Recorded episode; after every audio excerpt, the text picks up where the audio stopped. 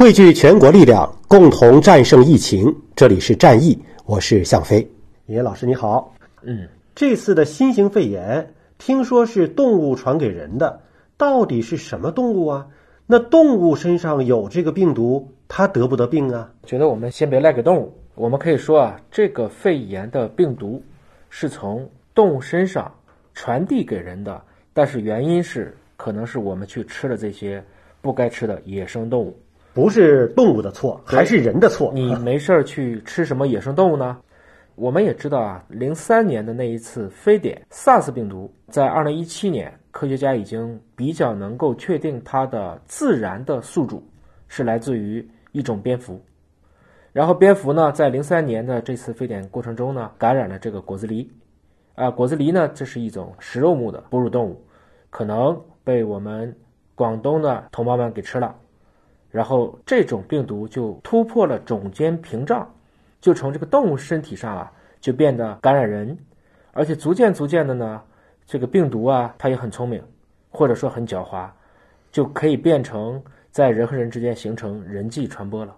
那和这次的情况是比较接近的。这次呢，从目前我们拿到的这个病毒做基因测序来看，它依然还是跟蝙蝠来源的冠状病毒。有一个比较高的一个同源性，所以现在来看，推测它的自然宿主还是蝙蝠，但是中间的这个柱主，就像零三年的果子狸，中间这个动物是什么？今天包括钟南山爷爷在电视里来讲，还没有确证。一种推测呢，是有可能类似于竹鼠这样的一些野生动物，但还没有定论。这就是目前这个病毒的。一个来源、自然宿主和中间住主的一个推测，也就是说，病毒先在蝙蝠身上，中间还有一个传导的中间人，哎，不能叫中间人了，中间动物，中间动物啊，然后才通过那个中间动物再传给人。嗯，那下个问题就来了，蝙蝠身上有这个病毒，蝙蝠得不得病？哎，这个中间这个动物身上传的这个病毒。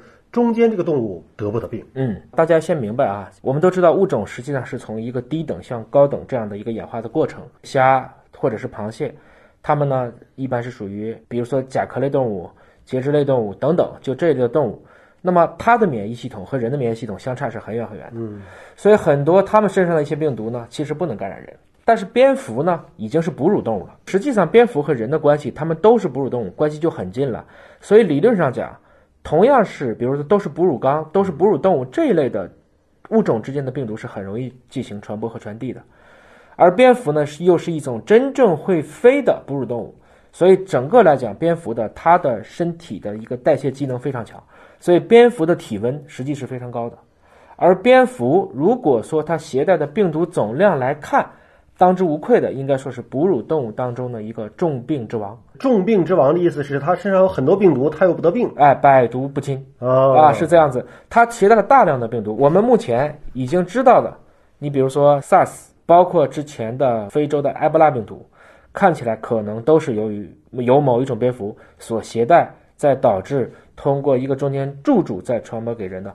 他们携带这个病毒本身不得病，为什么动物得的病？也会传给人，你比如说像禽流感，嗯，禽流感这种情况就是鸡也生病，嗯，但原来你看蝙蝠是不生病，把那它不生病的东西传给了人，但是鸡也生病的，怎么人也跟着也能得病呢？禽属于鸟纲，人是哺乳纲，那么等于说禽到人之间的距离是稍微远了一些，但是呢，因为我们现在说的是一种这个另外一种病毒。它属于这个副粘病毒科的，叫流感病毒。流感病毒非常狡猾，应该说，流感病毒在人类所有的历史上，迄今为止，看起来是最成功的一种病毒。它的致死性至少是在前三的。第一是天花，天花是一种病毒。第二，这个微生物呢，我们现在推测可能是黑死病，但黑死病是鼠疫，鼠疫是一种细菌。排第三的。目前来看，在历史上造成这个致死人数最多的应该是流感，但是在一九七九年，人天花在世卫组织宣布已经基本在我们世界上被消灭了。所以，其实现在每一年感染率最高、引起的危重的程度，包括死亡人数最多的病毒之一，依然是流感。因为流感呢，它本身也是一种 RNA 病毒。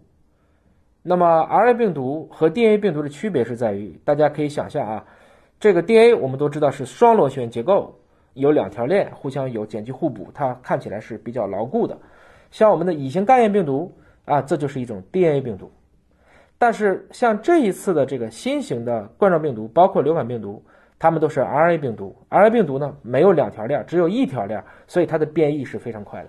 所以大家可能经常会听见流感病毒有各种各样的亚型，大家一般会称为甲流甲型流感、乙流乙型流感，其实还有丙型流感，这个对应到英文叫 A、B、C 这样的几种流感。那么有些是在猪身上可以传播的，我们就称之为猪流感；有些鸟能携带的，我们就称为禽流感。但实际上，我们看它后面其实还都会跟两个字母加两个数字，比如说甲流 H1N1，比如说 H7N9。那么这个 H 和 N 就分别代表了这个流感病毒的两个重要的，一个是来自于神经氨酸酶，一个是血凝素的两种不同的亚型。那么通过这两种亚型之间的排列组合，流感病毒目前已知的就多达一百三十五种以上或者更多。所以它会根据不同的季节，在全世界范围内呈现不同的一种流动的趋势。你很难免，因为鸟是一个会大规模迁徙，比如说北雁南飞，它其实有这样的习惯的，它就可能把这种病毒，就像我们坐着飞机一样的，可以跨几千公里从 A 点带到 B 点去。